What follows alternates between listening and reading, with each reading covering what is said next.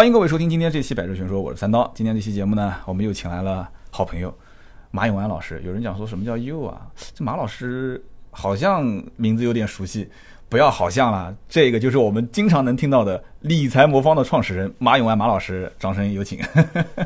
大家好，三刀好，好像有点腼腆今天。呃，对，刚开始，上次好像没有，上次我们聊的时候都是特别的嗨啊。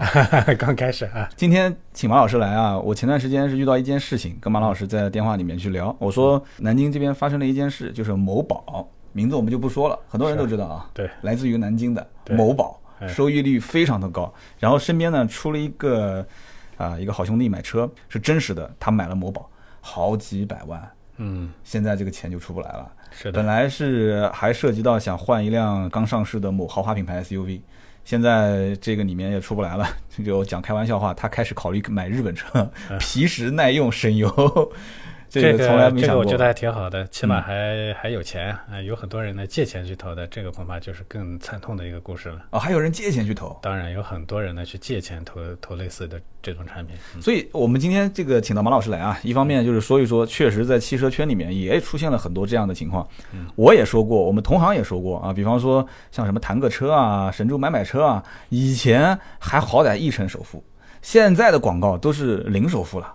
就这里面，我曾经节目里面也讲过，但我不是像您这么专业啊，就是专门研究这方面的。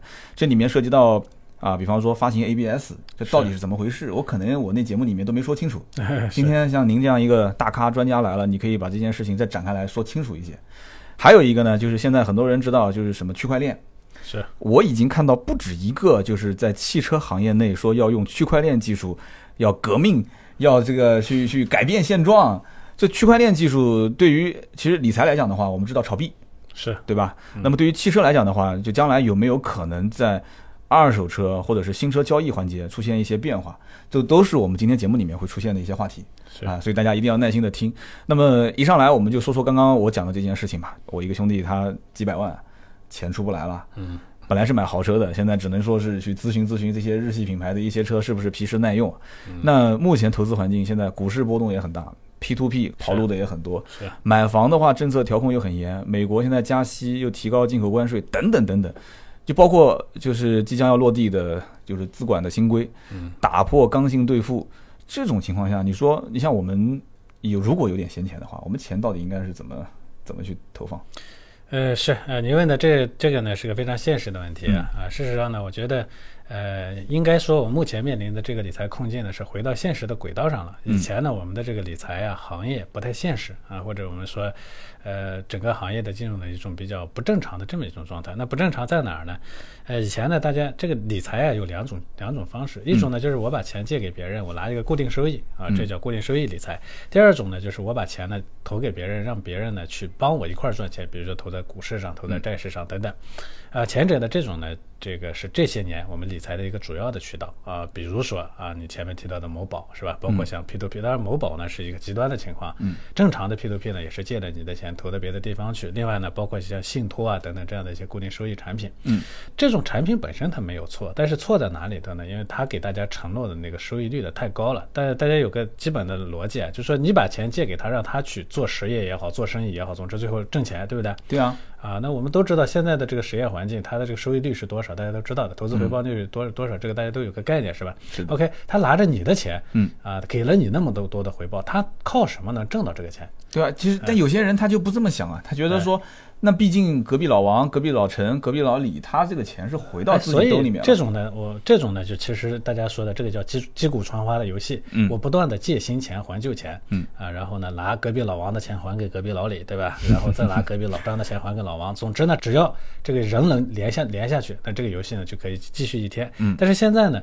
这个资管新规的推出，事实上对于这种呃击鼓传花的游戏呢，是一个是一个斩断纽带的这么一个作用。当然。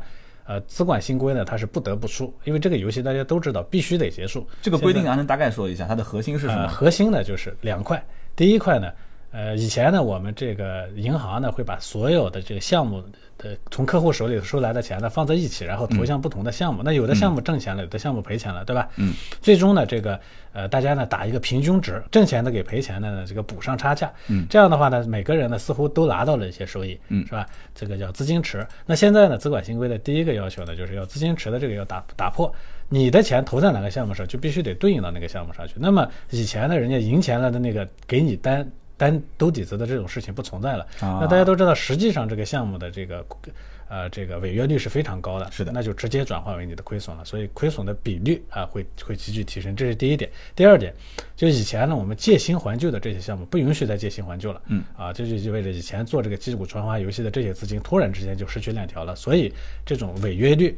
首先，前面呢是违约率呢会暴露出来，第二种呢违约率呢会大幅度的提高。啊，所以这是我们这个呃固定收益理财呢开始出现大大问题的一个重要重要的原因。但是前面说了，这是一种理财，嗯嗯还有第二种理财呢就是浮动的哎把钱呢放到这个浮动收益市场去。大家浮动收益市场呢，就大家通常熟悉的这个股票啊。呃，基金啊，是吧？嗯，这个呢，听上去好像更不靠谱，是吧？大家在过去这一年的投资里头呢，感觉赔投在这上面都是赔钱的。嗯，事实上这两个市场呢都不赔钱，挣钱都是非常挣钱的。嗯，像股票呢，在过去咱们九二年到现在啊、历年的这个平均收益率大概是百分之十。嗯，啊、基金呢更高，基金在过去啊、近二十年的历史中的平均年化收益率呢是百分之十六点二。你要说到这里的话，我估计很多人要笑了，说这是忽悠，这绝对是忽悠。为什么呢？你看我我炒股就是亏的，是我我的同事炒股他也是亏的，都亏得快快那什么都不行了。这如何去解释刚刚这段话？你说股市啊、基金都是挣钱的，对但是很多人他觉得从我的实际的感受来讲，他就是亏钱的。是的，它是这样的，就这种产品呢，因为它的有时候挣钱，有时候赔钱，嗯啊，中间的收益不稳定。那我们的客户呢，一般呢都在别人快挣钱挣到头的时候，他才会冲进去，嗯，啊，冲进去了马上会面临着暴跌，暴跌以后呢，他又跑出来，所以在这个过程中呢，一轮一轮让别人收割了他的财富，嗯，啊，所以这是他在这个里头呢不能挣钱的一个原因。大家会说说股票波动大，那我去做基金行不行？嗯，做基金其实也存在同样的问题，而且做基金会更难。首先呢，基金本身也有波动。第二个呢是基金呢，你要筛基金、选做做选基金、投基金，市场变了你还得调基金啊，中间出现意外情况要的做风控，这些东西呢，个人呢都很难做好。嗯，所以呢，呃，这个是前者呢，前面的那个固定收益呢是行业整体出现了问题，所以必须得出来。而浮动收益这个呢，因为它有更专业的能力，所以我们的个人呢很难进去在里头挣到钱，这是这个行业的现对现现状。对，就这个问题点，现在固收那肯定是很好嘛，要保本，对吧？但是浮动收益风险又很大，很多老百姓他真正自己的心理承受能力、抗风险的能力又都不一样。嗯，那你说现在这个整个市场波动那么大，嗯、您是怎么判断的呢？就是 A 股啊、美股啊、港股啊这一方面，你怎么看？呃，非常清晰的说啊，这些市场的波动呢肯定会有，但是我们总体上这个波动率呢在下降。那么目前呢，我认为无论是 A 股、港股啊，当然美股呢可能已经到了一个相对后周周期后后期了，但是 A 股和港股呢，目前呢应该说呃还在整个投资的呃机会的这个前期。为什么？股票这个跟普通的商品其实是一样的，影响它的价格的无非就是供求两个两个关系。是的啊，那供应呢，就是说这个股票的呃这个质量好好不好，也就意味着说上市公司的盈利是不是在增加。是的哎，需需求这一块呢是说需求股票的这一块的资金量是不是在增加？嗯，那么从 A 股的角度来看呢，这个上市公司呢，目前我们大大家都知道，哎，中国的经济呢正在底部，呃，在逐步的回升的过程中，也就是说，我们的 A 股上市公司的质量只会更好，它不会更差了。嗯啊，现在在底部。那么资金需求面呢，我们前面已经说过了，资管新规呢，把资金从原来投固收的那些地方要挤出来，因为大家不能再投了。嗯，所以那些资金出来以后呢，它没有别的去处。呃，以前大家希腊资金还有个很重要的渠道是房子。嗯，那房子呢，现在基本上也是不敢再去投资，大部分地方你想投也投不了。要限购。哎，这种情况下呢，资金呢只能向这两个方向去，所以供求两个关系都指向 A 股的这个，就是两边都是向好的，所以 A 股呢我们是非常看好的。你现在是看好 A 股的？是的，那这期节目这么一播出去的话，那大家全去买股票了。哎，但是这里头有个问题，我也去买了。股票市场呢，就是起起伏伏，波动很大。我们一直一有一个话说，股票市场呢，牛市在来临的黎明前会最黑暗，意味着基本算是我非常看好，在这个来临之前呢，市场有可能会经受非常大幅度的下跌。你比如说，呃，一四年的那一轮牛市，一三年的时候曾经有过百分之二十的下跌，嗯嗯，啊，零六年、零七年的牛市之前呢，甚至有过百分之三十的下跌，嗯，也就是说是看上去很好，但是你每个人呢，在这个来，你不一定能第三天的早上，对黎明前来临前前一天晚上的暴风雨，很多人就已经是是是，所以为什么要用这个理财魔方这种模式？我们理财魔方呢，它本质上是，虽然我们也投资在这个市场里头，但是我会给你控制好风险，让风险呢永远有个底。这样的话，就算是黎明还没有来，多黑暗的市市场里头，我们都能待得住啊！这样我们能熬到黎明来。就是不管怎么讲，反正很多人错误在什么地方呢？就赌方向、赌市场，是是是，对吧？嗯，我们虽然就是说现在是分析这个市场，但是呢，不会把投资砸在一个市场里面。没错没错。啊，我我其实一直对玩股票的态度就是，这个钱是可以亏光都不心疼的。我我不知道对不对这个心态啊？当然不对了啊为什么呃这个 为什么你有这种心态？因为你以前的钱在股票市场的钱呢是一小部分，是的，啊、本来就当赌博的啊、赔了当赌就赔光这个词用对吧？得好啊、但是我前面已经说过了，以前大家的钱呢有地方去，你可以放在固定收益市场，你可以放在房子里头。股票嘛，你少放一点，呗，那赔了挣了就挣了，赔了赔了也无所谓，不影响结果，是吧？对对对对对。未来呢，大家的钱是不会有这些有别的去向的，你只能往股市里头，要么你就放在银行里头等着它贬值，嗯啊，要么你就得放在股市里头，跟着经济同步成长。它只有这么一种靠谱的渠投资渠道。这种情况下呢，你主要的钱竟然在这个股市里头啊，像像像拿咱们拿国外成熟的市场来看，嗯啊，一般老百姓百分之六十以上的资产是在股市以及基金这样的这个浮动收益市场里头的。那这么多的钱在里头，你想想看，如果赔光我的心态肯定就不对了。一定是不一样。我肯定不能承受它。你别说赔光了，就它可能上下有一些稍微大的浮动，我就很紧张。是，所以啊这个时候呢，我们就就就这就是我们理财魔方所所说的，说嗯一定要非常精确的判断你的心理底线，嗯。一定把你最多能亏多少钱这个事情呢，要当第一位的任务要去完成。对，所以就是我们之前，我记得上次你来的时候讲的嘛，每一个用户刚注册的时候是先做一份问卷，是。然后问卷问完之后，呃，是从是有零这个指标吗？没有吧？啊，没有，从一共十啊，一共一共十个指标，啊从从一开始。啊，从一到十，一到十，我当时测的是七，啊七是属于偏稳健型的，呃中等偏高的啊，咱们俩一样。就是就是承受能力比较啊承受能力比较高偏高的对对对吧？如果这个人是三或者是四，啊，就比较低，就比较低，他就不能承受那么大的波动。没错，如果是十，那就就是是非常激进的投资者是属于就很稳、极其稳定的啊，不它属于极其激进的。极其激进的啊我们是一呢是风险承受能力最低的，十呢是风险承受能力最高的。哦，风险承受能力最高的就是哪怕亏成穷光蛋，他可能眼睛都不眨。但事实上不会，呃，我们的风险最高的这一级呢，最大的回撤，我们最大所谓回撤就是涨到最高点，掉到最低点，中间最大的这个不会超过百分之十五，实际上历史上没有超过百分之十一。就是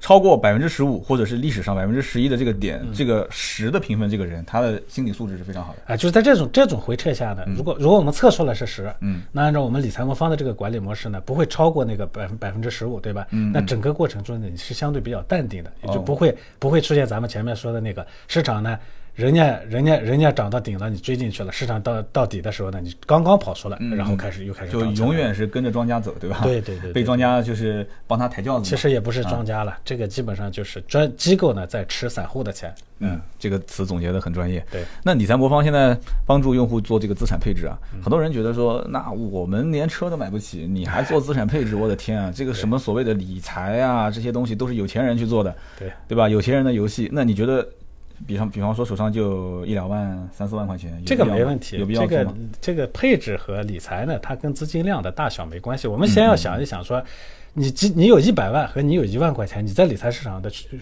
的目标并没有本质的区别，都是为了挣到钱，对不对这是第一要要求嗯。那如果我们有我们对一万块钱呢有不同的挣钱方式，那我当然推推你你可以不做这个配置，但是在浮动收益市场上，所有的方法里头只有配置这一种方式能真正的让投资者挣到长期的钱。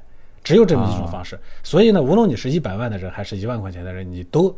呃除非你说你拿这一万块钱就是一万块钱就是用来玩游戏的，嗯我就是用来赌博的，嗯赔光了玩，呃，只要不是这种心态，你是为了挣钱的，那你别别无二途，你只能通过配置这种方式。为什么呢？我们前面说过了，一万块钱你也是承担不了特别大的亏损，一百万你也是承担不了特别大的亏损，对不对？嗯，这个对你的承分承受能力呢，它是一样的。那配置呢，它就是基于这个承受能力来帮助你留在这个市场里头的。所以一旦留在这个市场里头，我们前面说了，能挣到平均的收益嘛，对不对？嗯，所以只要想挣到钱，你就必须得做配置。对，很多人其实都认为像资资产配置这个词比较高大上一点。听上去，这个我觉得是些机构呢把它做的神秘化了啊。本身它在这个稍微成熟一点的市场里头，每个人他都在做资产配置。对，我觉得就不要叫资产配置呗，就叫做理财顾问哎，理财顾问啊，对或者是叫做就是你帮我呃多赚点钱。我们其实最直观的说，说你需要理财 至于理财这个方式呢，它只能用资产配置的方式啊。至于你说你需不需要懂资产配置，你不需要懂，但嗯是你需要理财。对，人不理财，财不理你嘛。是很多人都讲说那些有钱人整天就是整一些什么投资房产啊、私募基金啊，甚至买黄金、炒黄金啊、私人银行啊这些，哇，这听起来好高大上啊！可能没一个千万这个身价都不敢说提这个词。哎，所以大家会把这个资产配置或者把财富管理财这件事情呢，等同于说去买黄金、买房子，说只有有钱了才需要就需要做做做理财，这个不是的啊。我们有钱有有钱的配置方法，没钱有没钱的配置方法，大家都需要理财。对我经常在节目里面也会跟大家讲，我说这个大家就算不买啊，或者不不去去，比方说真正去投这个钱，但是起码你下一个理财魔方的 APP，它这里面有很多文章。是，我看到就是我们的自媒体做的也挺好的啊，谢谢。理财魔方的这个订阅号的漫画形象就是以你马老师的形象，小马哥，是的，哎，来来来出现的，我觉得很有意思，经常会讲一些这个理论。前一段时间啊，呃，我看到你们推了一篇文章，就你们理财魔方那篇文章，正好很巧，就是我们百车全说的这个听友的微信群里面，我们正在聊的一个话题。对，啊，我说过几天啊，理财魔方的创始人过来了，大家有什么问题就直接抛出来问。那么有一个人当时就讲了，说我就想问一个问题，嗯，就是年化收益率到底百分之几以下算是正常？是超过它就不正常。对啊，这个话题当时群里面很多人就开始讨论很激烈了 是啊，有人说是五，有人说是六，但是基本上总结下来都是在六以下。是。这个您怎么看？呃，这个呢没没错啊。首先，这个呃，这个这个数据呢，我们现在已经被官方所证实啊。嗯呃前两天我们看到有一个呃财财政高官呢，他也说了是吧，百分之六以上的，嗯呃，基本上都是骗子。但这个话说的有点极端了啊。嗯嗯也不能说是骗子，只能说保证你百分之六以上收益，而且不一定不出问题的，他是骗子。百分之六以上的收益的产品有，但是这种产品呢，一般后面都潜藏着风险。嗯呃，不过它不是股票的那种能看得见的波动的风险，是中间呢有可能违约，有可能还不回来。我开玩笑啊管这种叫“挨钥匙”的风险。叫什么？挨钥匙的。哎呦，前面什么都问题都没有，嗯，突然有一天还本付息出问题了，还不了钱了，哎呦。出问题了，这是挨钥匙的风险。所以，呃，其实我一直有一个非常简单的这个判断逻辑，我说，呃，一年期固定存款利率上面加一点五到两个点，啊，啊，这个呢是一个比较靠谱的，呃，这个我们就说这个收益率呢是里头能找到靠谱的产品，但不是说一定这个这个收益率的产品一定都是靠谱的，这个倒不一定。嗯，啊，就是说如果你买的产品呢说收益率保证的收益率高过这个了，而且他说绝对没有风险，对不起，那肯定是骗子，一定是有问题的啊。正常情况下呢，比如说在这个收益率之上的产品，他说有可能会有还本付息的风险，那个他就是比较老实的。那事实上也会有还本付息的风险。像今年我们看到有很多百分之六到七的这个信托产品，甚至一些债券产品呢，今年出现了大量的违约，啊，这个就是哎又是风险爆发了。哎，又是风险。那我想问一下，那你说像这个之前想买豪车的这个兄弟，他家里也不缺钱，他们家也是做实体产业的，按道理讲，他应该是比一些就是正常上班族的话，他对于回报率的这种概念应该是很明确的。嗯，做实体产业百分之几？啊我觉得人呢，他为什么会出现这种？呃，人都免不了贪婪啊，嗯呃，这个这个这个跟钱多少没有关系啊，但不过，呃，他也他跟咱们的这个所处的行业、所处的阶段呢也没有关系，人都有贪婪。那么开玩笑说啊，比方说像某宝这样的是吧？呃，这个呢其实已经不能不能叫 P to P 了，它本质上就是一种这个。典型的庞氏骗局啊，嗯嗯啊，那么呃，像这种呢，那他承诺的这么高的收益，而且前面确实有一些有示范效应的人已经、已经已经拿到了，那自然对所有人呢都会是一种刺激。但是我一直说的这个话，说理财里头你一定要想明白，我任何一笔钱我凭什么挣到它？这是我们，你有钱不是你挣到这笔钱的原因。很多人呢觉得我有钱我就应该挣到这个钱，那这个不是原因。所以你像像像某宝这样的这个收益率，那你一定要问好几个自己为什么？你为什么能挣到那个收益率？如果你搞不清楚，最好别别去碰这种钱。搞不清楚就不要去碰它，就不要在一些你自己不熟悉的环境里面拿着人民币去真枪真刀的去拼杀。没错，是吧？那很多人也质疑一个问题啊，就是说，哎，这十个等级，那你为什么不是五个等级？为什么不是十五个等级？你这个问卷调查你是怎么做出来的？你的评测凭什么就保证它有效呢？对这个问题呢问的非常专业。嗯，呃，事实上呢，对客户的进风险等级的这个划分呢，是根据每个人能承担的最大亏损啊、以这个为指标呢做出来的。那么我们有两套体系呢在做这个。第一个呢，就我们不断的根据历史的客户数据来优化、来分析，说什么样的客户群体能归到一起，它最大的回撤亏损的承担能力是多少？我们有一个庞大的历史数据库，这是第一点。第二点呢，我们一个客户呢，在我们平台上开始投资以后，我们还会观察他的投资行为啊。你比如说，有的人买进去以后，每天都看。有的人呢买进去可能隔很长时间才看一次，有的人呢亏钱了才看，有的人赔挣钱了才看。他不同的行为呢，表示他他的风险承受能力是有差异的。所以，我们第二套体系呢，就是客户投进去以后，我们还根据他的行为不断的在优化他的风险承受能力。啊原来是这样死的啊。就是说你还能监控我每次打开 APP，然后浏览哪些网页，你都能看得见。哎，我们其实非常清晰的说，只有你这种行为才能更清晰的表征你自己。那像我这种 APP 下载下来，钱投完了就基本上不打开的那种。啊、这只有两种可能性。第一种呢，因为你投的钱太少了，所以我会让我们市场部门呢拼命的追着你，让你多买点儿。啊、第二种呢，就是这个，你如果说你买的足够钱足够多，你肯定会经常去看。如果你还不经常去看，那说明你的风险承受能力实在是太高了，我把它调到最高了，就。啊，就是说你觉得我的风险承受能力很强，我根本就不看这笔钱你不在意扔进去我都不在意啊。对，啊，你们会监测，是。原来是这样子的，行，我知道了，原来你们背后还做了很多我不知道的事情啊。这是人工智能技术的优点。我们为了更精确的了解你嗯啊，是为了更好的服务你啊。那行，那我们再问一个问题，那这十个等级评测好了以后，啊，每个人都有一个自己的承受等级，五六七，对吧？这应该是最多的吧？是五六七最多。那么这个时候，你觉得五它六七八九啊都有啊，都有啊十呢相对比较少啊，一二三一二比较少一二比较少，十比较少，中间档次都平均吗？啊，都挺多的。都挺多的啊对。那么现在我如果说已经被评级在某一个档上面了以后，嗯你觉得我的这个收益啊和你的收益有有区别吗？好比说我是七，你是五，我们两个之间的收益是有浮动的吗？那一定会有差异，会有啊当然，这个差异呢，不是说一今天和明天就就一定会有差异，有时候甚至，呃，等级七的人呢比等级五的人呢挣的还少，这种情况呢是会会发生的。但是长期来看呢，呃，等级越高的，呃，预期收益率的会越高。当然，你这一定是有代价的，就是等级七的，它确实在中间市场赔的时候，它赔的也也比等级五的要赔得多。嗯，就看它最终决定是哪一天出手是吧？呃，其实跟这个出手没有关系。嗯，呃，这个我们我们我们理财我们讲究的持续持有，直到你想用钱的那一天。呃，这个中间呢，你你把钱拿出去你要干什么呢？你就没有用途，拿出去你就去买某宝，是不是？就是你是希望钱 一直在这里面，就不停的去让它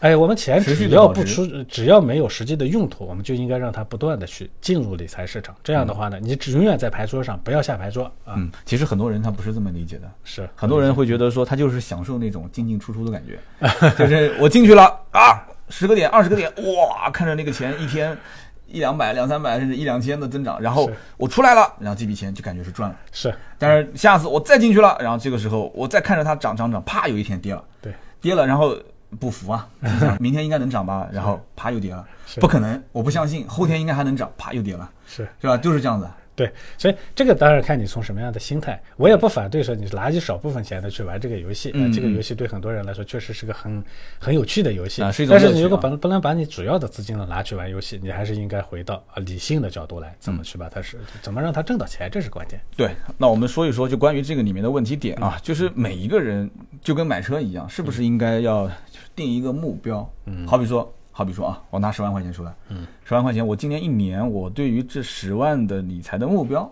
嗯，我设定，你就觉得多少是合理？四千？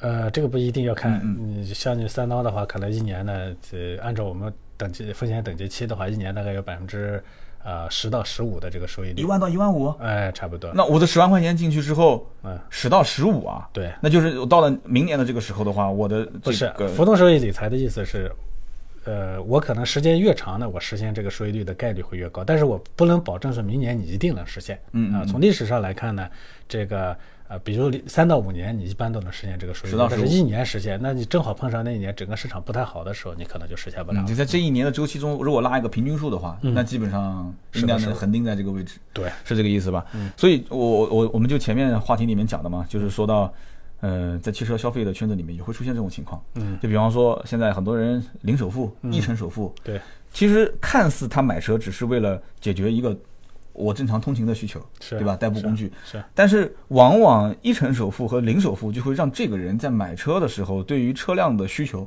他就开始拉拉拉拉高了。是，他原来本来是想买一辆五万块钱的车，对，他一看，哦呀，零首付，一成首付是。十万，是。本来是买十万的，三十万，是。他反正是零首付，他这个里面包括开一年之后我可以还给他，嗯或者说是一年之后我要补足尾款，是。呃，补足尾款之后呢，我可以再延长三年的贷款的周期。了解。像这方面，不知道马老师有没有了解过？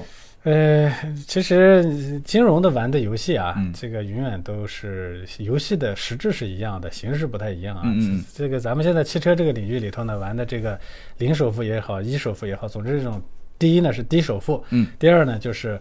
呃，这个对审对这个资质的审核啊，对信用的审核呢，可能也逐步的在放宽。这种游戏呢，在别的市场里头呢也发生过，嗯啊，当然它不是发生在汽车市场，是发发生在房子房地产市场上。房地产啊、大家都听过美国的次贷危机，对吧？次贷危机，呃，嗯次贷危机呢，本质上它就是它只是以房子为基础，基础资产说零首付或者一首付，他放给那些没有真正的还款能力的，或者或者还款能力极差的这些人，啊，对于个人来说呢，有可能还款能力信用不太好，他有可能还得了款，但是对于大量的人群来说，这是里头就有个概率啊，还不起款的概率呢就会特别高。那拿到这个贷款的，这就贷出去款的这些企业怎么办呢？他把这些的应收账款呢打一个包再卖给下家，这是不是就叫 ABS？哎，这就叫 ABS。这就是我上一次在讲那个节目的时候说到的。我哎说他们的钱是哪里来的，我就一直很好奇。对，然后后来追根究底，发现他是通过发行 ABS。其实这个现象在很多一些就是需要大量的资金去就是聚集的这个行业里面都会去这么玩儿。所以这个里头呢，你比如说对于发行方来说，嗯就对于那个贷款的那一方来说，因为他已经把你的这个债务，就把贷给你的钱的这个债务呢打包卖给别人了，对，所以。呃等到这个次贷危机真正发生的时候呢，他没有关系，他已经已经落袋为安了。落袋为安最终呢，就是大家谁掏钱的谁就吃亏。谁掏钱？就最后一个被击鼓传花的那个人。哎，我们把这个事情再捋一捋啊，就好比说我三刀我去买一辆车，我通过神州买买车或者是通过这个坦克车去买，嗯，那么现在这个车子是零首付，嗯。三十万，我一分钱都不花，我把它开走。对。那么一年之后，如果说我还给他也好，或者是我通过把尾款付全了以后，再贷个三年或者是五年，是。那么这个情况下，其实这个期间我跟他之间是一个债务关系，是，是吧？对那么是神州买买车或者是坦克车，是这家公司把我的这个债务关系打包？对，再卖给下一家。卖给下一家。哎，你比如说，是把我你欠他，你欠他一万。30万块钱，啊，你欠他三十万，嗯嗯。啊，那他呢，把这个三十万的债务呢，他比如说两呃二十九万，嗯。啊，他他他他他少赚一万块钱，少赚一万块钱。哎，然后呢，他卖给另一家公司，嗯。另外一家公司是实打实的打了二十九万给神州买买车，哎，对，实际打了是这意思吧？对的，实际打了。那实际上就是说，他不就是空手套白狼了吗？呃，这个也不能叫空空手套白狼，因为他呢，这个转手拿了别人的资金啊，然后呢贷给你，中间他吃了一个差价嘛，啊，是个差价。当然，那下一家也不白给嗯啊，他拿到你的这个以后呢，再会打一次包，再卖给下家，就等于相当于在在这个市场上，在 ABS 市场上，大家又形成一个互相交易的过程。ABS、CDS 什么各种 S，总之呢，它就一层一层往上嵌套，最终套到最后一层的时候，最后一个掏钱的人，等到前面的这个客户都还不起钱，成坏账的时候，嗯最后的一个人破产了。ABS、CDS 怎么听的都是像汽车上的一些 专用词语？是的，大家是通的。呃，这个很有很有意思，就听起来其实很有意思，但对于老百姓来讲，发现这个钱只要掏出去啊，这个好像处处都是坑。啊所以这个里头啊，它诱发的是一个什么问题？就是您前面说的，这个嗯个人呢，经常会过度消费。所以我其实特别这这种诱发过度消费的这种情况非常多。嗯啊，汽车是是是一个，因为现在有很多白条啊什么的，这个它都是在诱发你消费。是的，这个为什么你会能诱发你消费？因为你自己不理性。嗯，你为什么不理性呢？因为你没有对自己的财富呢进行有效的规划和管理，你哦不知道你有多少钱，有道甚至你不知道你有多少钱，你也不知道未来你在哪些地方会花钱。对啊，你不知道怎么把这些钱呢，有一门一门一一部分一部分的把它规划好。当然，你也不知道这每一部分钱应该用什么样的方式投资。嗯所有的东西都是一笔糊涂账，别人一忽悠你，你当然就去就就就就就拿去花了。这样的话，你提前花了你的钱，或者花了你根本就不存在的钱，所以它导致呢后面呢你可能会陷入债债务危机。啊，我们可以这么理解吧，就是很多人其实他是不知道怎么去组合，首先他也不知道怎么调整。哎，首先他不知道自己的未来现在有多少钱和未来挣多少钱，嗯嗯嗯。他更不知道自己的财富未来呢可能在哪些地方有需求，嗯。啊，或者他有个模糊的需求。嗯。第三呢，他没办法把这个中间呢每一笔钱它对应到未来的需求上去，所以这也其实是我们理财魔方一直在做的工作，也就我们呢其实就是在帮助我们做两部分工作，嗯。一部分呢是给大家呢来清理你的这个。呃，你的这个财富状况啊，你现在有多少钱？你未来可能能挣多少钱？你可能有八个方向需要用钱，比如说你的养老、你的买车、你的买房子、你的小孩教育等等，嗯啊，有这些方向的要要用钱。那么每一部分需要多少钱？你用现有的财富和未来挣的钱怎么去怎么去补足这个？怎么去给你的这个储备好这个钱？那么储备来的钱呢？你比如说。呃，未来呢可能很有很长时间你还不用，对不对？嗯嗯嗯那这个中间呢，这个钱呢应该怎么去投资？这是我们做的第一个工作。第二个工作，具体到要投资的时候，我们也会帮你来通过公募基金啊，通过通过这个，现在我们是公募基金啊，通过公募基金呢来满足你每一个呃呃来来来为为你的每个每个账户呢。每个需求呢，来储备你的管理计划啊，就是说怎么来把你的这笔钱管好。嗯，通过这个零首付、一成首付的事情啊，其实我已经看得出，现在整个市场上这种激进式的消费啊，越来越多。是，然后我再说一个我的真实案例，也就是说，我本身是理财魔方用户，嗯我跟身边人去推荐，嗯那么他们就会出现一些这种说法，就是说，哎，说三刀，你看理财魔方这个太稳了，就是这个收益率啊。他说：“你看看一些 P to P 平台或者一些这种平台，是，说承诺保本保息无风险，每年百分之十五的这个收益。那很多人觉得切没有什么吸引力。啊这个你说你怎么破这个局？对，当然这个我说了，从实际的角度来说呢，百分之十五的风险，那个固定收益资产或者 P to P 后面的，一定承担，一定有有莫大的这个巨大的风险。对这个风险这个前面说了哎，什么时候爆发出来？啊、如果说，其实我自己也说，如果有一种投资呢，说能每年稳定的给我百分之十五，不要说百分之十五，给我百分之十啊，不要说百分之十，百分之八，嗯，你只要每年能给我稳定的百分之八，而且没风险，我自己都不会去做浮浮动收益理财，我自己都不会去投股票。嗯，那为什么我自己愿意去投股票，而且我愿意做理财魔方这样一个平台来帮助我们所有的客户去通过基金来实现自己的财富管理呢？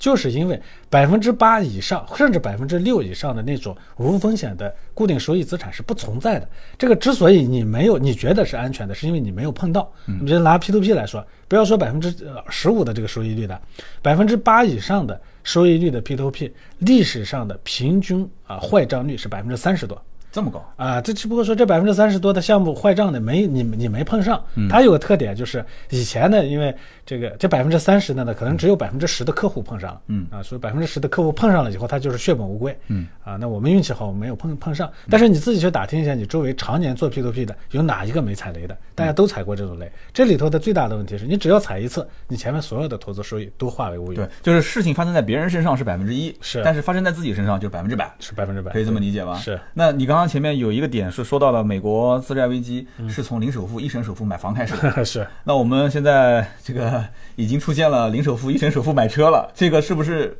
你也不看好未来会呃，不不不，这是两码事儿。因两码事吗为美国呢，它的这个房地产市场呢规模实在是太大了，嗯咱们的汽车市场呢，毕竟汽车消呃金融消费市场毕竟还规模比较小，这是嗯第一点。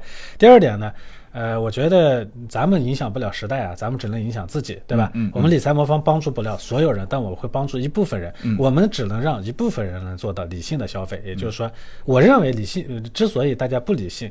不不能怨投资者，呃不能怨怨怨个人，因为我们确实对我们的财富和对于未来的收益是一一团一团糊涂。嗯别人忽悠我们，我们自然就会去投资。对，人人都是很理性的话，那就历史不用前进了。哎，吧对，但所以呢，我们期望的做法呢是说，我们帮你把这个清理清楚。即算是我们要去冒这个险，我们也知道我冒的是什么险，而不能不能说不什么都不知道的情况下，我们一笔冲进去。是的，那么现在目前来看的话，嗯，大家其实也有很多问题啊，就是说这几年投资啊，不是拿货币基金为参照物的，也不是拿 P to P 为参照物的，更多的人他是用房价 是作为参照物对。那么有人讲说，就算跑不过刘翔，也要跑过这个 CPI。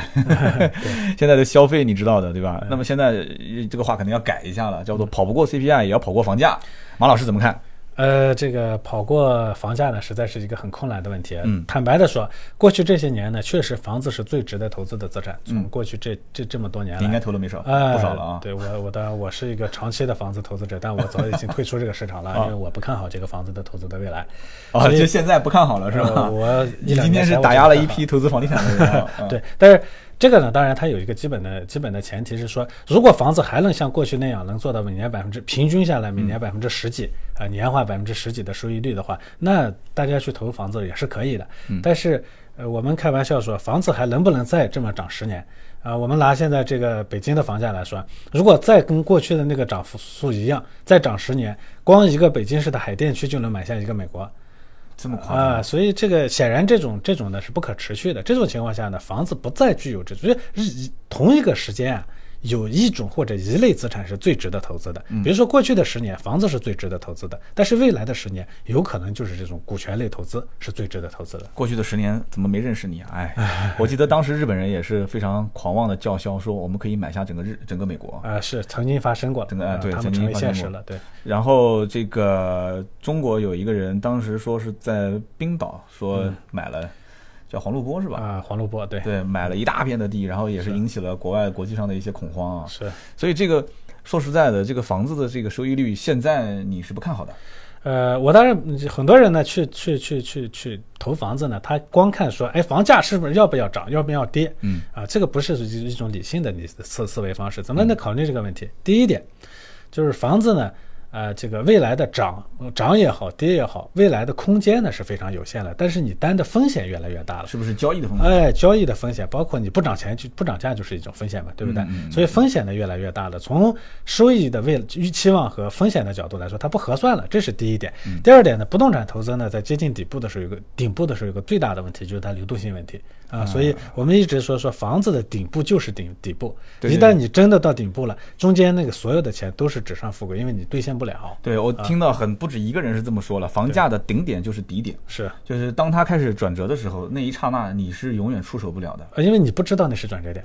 你等到事后你知道是那是转折点的时候，整个市场已经没有交易了。没有交易了，大家都是嗯买涨不买跌，是的，是的，因为都是以投机形式，它不是以买房真的是为了住，对而且就算是买房为了住，他一看今天房价是两万二，明天的房价是一万九，我的天呐，那我肯定不买啊！没错我肯定是等到它降到个八千、七千、六千、五千的时候，它持续个大半年到一年，它不动了，是的，我可能考虑找个机会进场。是的。其实这个地方呢，有个很有趣的问题啊，就是，呃，好多人说这个房子呢是最过去最十年最值得投资的资产，嗯。其实未必，嗯，基金也是最值得投资的资产。你这话怎么讲？哎，就是从被从收益率的角度来说，房子的收益率和公募基金的收益率是一样的。公募基金我不说了嘛？也是百分之十六点二的年化收益，在过去这十多年里头。嗯，但是公募基金为什么没让大家赚到钱？因为它太方便交易了，想跑就随时可以跑掉。这个呢，成为一笔一这个交易灵活呢，它成为它的负面要素。如果我把公募基金设计成跟房子这样，交易特别麻烦，每一次交易得花很长的时间，而且信息不灵通，你不能每天看到它的房价，对不对？嗯。但是你能看到每天看到呃净净值的涨跌。如果做成跟它一样的话，基金有可能也挣到钱了。所以过去这十年里头，基金。收益率很高，投资者没挣到钱，是因为它流动性太好。房子是为什么最后让你挣到钱呢？是因为它流动性实在是太差了，太太慢了，导致哎市场是房价稍微往回来一一一回调，你想跑哎没人要，过两天呢发现又涨回去了，逼着你最后留在这个市场里头。啊所以我们一直说说，对于波动的资产来说，留在里头这是最重要的，只要留在里头，你就能挣到钱。但是故事的另一面是，现在呢，如果市场往下掉的这个过程中，以前能让你挣到钱的那个波动性呃流动性差的那个因素，有可能就变成一个负面因素了。它原来是帮助你的因素，现在就变成负面因素不停的在转换。对对对对，那么就我可以总结一下，投资呢，第一个是要求稳健，是第二个呢是要持久，是对吧？通过资产的配置获得一个长期稳健的一个增长。是。那么这个时间点到底要多长呢？呃，我其实一直开玩笑啊，我说这个理财这个东西呢，是贯穿我们生命始终的啊。这个就有点长了啊哎只要你你你你在这个市场里头，你就应，呃只要你是你你你有财富，你就一直应该理财。当然，嗯我们的角度来说呢，我们特别期望能让投资者尽快的挣到钱，所以我们一直讲一个叫回正概率，嗯啊，就是尽快的让投资者呢能，就算是赔钱了，多长时间里头就会就会挣到钱。比如说拿我们理财魔方来说，嗯我们呢。这个回正概率啊，一季度回正的概率是百分之六十，嗯，半年回正的概率是百分之八十，一年以上回正概率是百分之九十八。也就是说，你在我平台上投一年以上，你挣钱的基本上不会赔钱。就是你讲的回正是指啥？哎、就是这个中间的有可能会有亏损的时候，是吧？嗯，亏损呢呃回来啊，啊就一个曲线。哎，对对对对，呃，这个曲线的最中间那一根线就是不正不转。哎，对对对对啊，对。不正不亏。然后嗯，你最长的时间。上来，哎上去了下来，对最长的时间最长的时间。百，分之九十八，你就是一年以上，就是百分之九十八的人都会都会都会盈利。回正，哎是吧？我听懂了。刚刚你说交易特别方便，然后什么这个那个嗯。的，我突然想到一个最近特别火的这个词，嗯。就是区块链技术。是。对，区块链技术其实应该能应用在很多的一些场景里面，因为我看到很多汽车圈的人也在在在发起一些项目，就是通过区块链的技术来做新车交易跟二手车交易。是，那么区块链炒币这一件事情，或者说能不能应用这个技术到汽车的行业里面？这是两个概念。嗯首先呢，区块链本身它是一种技术，嗯这个技术呢，简单的说，其实它就是一种记账的技术。记账哎，以前呢，我们这么高大高大上的，竟然给你就说成记账两个字。本质上就是一种分散记账技术。以前我们记账呢是一个账本儿，嗯呃，都在我的手里头是吧？别人想要查查说说他的这个交易是不是真的，他得来找哎嗯来找我查，我要不给你查你就不知道，对不对对对对对，啊，所以这个呢就非常的不方便。现在呢，它变成了一种分散记账的技术。你把这个记完账以后呢，分散给所有的这个要用到这个账本的人，每人手里都有个账本，账本呢同步啊。这样的话呢，它就确保说信息呢随时都是公开的。嗯啊，在二手车技术里，二手车这所以是首先它是一种技术。嗯，这是个技术。啊，但是这个技术的应用呢，最早呢用在虚拟币里头，就是比特币里头。嗯嗯啊，所以大家呢把这个比特币呢跟跟区块链呢连对对等二为一了，但其实它是两两回事儿。其实两回事啊。哎，对对对，那么，所以我们看这些问题的时候，我们也要两边看啊。炒币呢是炒的是以区块链技术为基础的那些虚拟货币。嗯我坦白的说，啊，这个炒币这个事情呢，因为现在很热啊，我说这个话呢，肯定大大家会会会引起很多人的反感。但事实上，现在大部分的这个炒币呢，其实都是带有赌博性质的。大家都想，任何一个币只要成为一种货币，它必须得有储备。就必须得后面有有，要么是以行政力量，要么是以收益，或者要么是一种利不不容易获得的东西呢作为储备。嗯啊，这个支撑支撑它，让大家呢都能拿它来支付，对不对？嗯。那么现在呢，像除了呃少数的这个呃虚拟货币，它是用算力啊、用电啊作为储备以外，大部分的呢其实都是没有储备的，它都是一个空对空的东西。所以这个呢肯定是有问题，但是。它的另一边呢是区块链技术本身，其实它的使用范围呢很非常的广泛，它确实是一种创新划时代的技术。你比如说像你刚才说的这个二手车交易，或者是新车交易啊。哎，二手车交易里头最大的问题是信息不对称，一点不错？哎，这些信息不透明。是的，那么，如果我们通过区块链技术呢，让这个车的所有的信息，任何时候它都是同步在所有的地方的，这样的话，你永远不可能拿这个车的信息不对称来骗我。对的，交易商，你你不能骗我，那我作为这个车的车的卖主，我也不能骗你，不对？对对这样的话，信息一旦被信息透明了，它的交易成本就下来，所以它对这个领域里头，它是个非常好的技术是。的，一个交叉信用的系统。是。其实讲大一些的话，呃，甚至可能会改变汽车制造行业。从每一颗螺丝钉，嗯，呃，每一块钢板或者铝材，是，呃，压制成型，嗯。装载在这个车上的时候，它已经是记录在这个区块链技术的这个应用里面了。对，到最后这一辆车，其实车说白了不就是一个商品嘛，是。对吧？大家去用它，然后在开的过程中碰了、擦了、撞了，对。钣金喷漆、更换一些零配件、保养维修，如果利用这样的一个交叉信用的环境，嗯，那以后二手车交易 那就 不用说了啊。是是是。现在其实二手车的交易里面，嗯，最核心的点就是看不出你的车况。没错，如果你的车况是绝对透明的话，我跟你说，就没有评估师这个行业了，没错，根本不需要评估师，你的车评多少钱直接上系统，是的，很简单。哎，那么新车交易环境其实也是一样的，你说车辆的这些所谓的品牌感性的认识，这些东西是可能不能量化啊，不能量化。但是呢，很多人现在还是很顾及一件事情，就是比方说它的产品的零部件的耐用性。是啊，它的原材料的品牌、档次，然后质量这些东西，其实都是可以做通过这个区块链技术交叉信用，对吧？我呃，没错，它更多的呢就是就是把这个不对称的信息呢给连接起来。新车呢，为什么其实区块链反而不一定是最好的使用场景呢？您说的这个叫数字证书，嗯，就是我把所有的生产的信息呢都打包在一个一个东西里头呢，随着这个车呢终身持有。这种呢，到区块链呢也可以应用在上面，但它并不是最典型的应用场景嗯。，数字证书是吧？对，行啊，我们今天其实聊了这么多啊，这个钱是怎么来的，钱该怎么去，对吧？我们该怎么把它给再给它收回来、赎回？其实整个的这个环境里面，我们今天听了下来啊，呃，很多人大家也应该能听出来了，就是说理财魔方的这个 A P P 相对来讲是求稳健的。是是求长期持有的，对吧？钱只要还是在这个用户的账户上，你不用担心说哪一天就突然发现，哎，这个钱怎么没了？是这里头其实有两点，或者公司跑掉了。第一点呢，我们从管理上呢是求稳健的。嗯，呃，很多投资者呢，可能有有我们的投资者会看到，我有时候为了呃。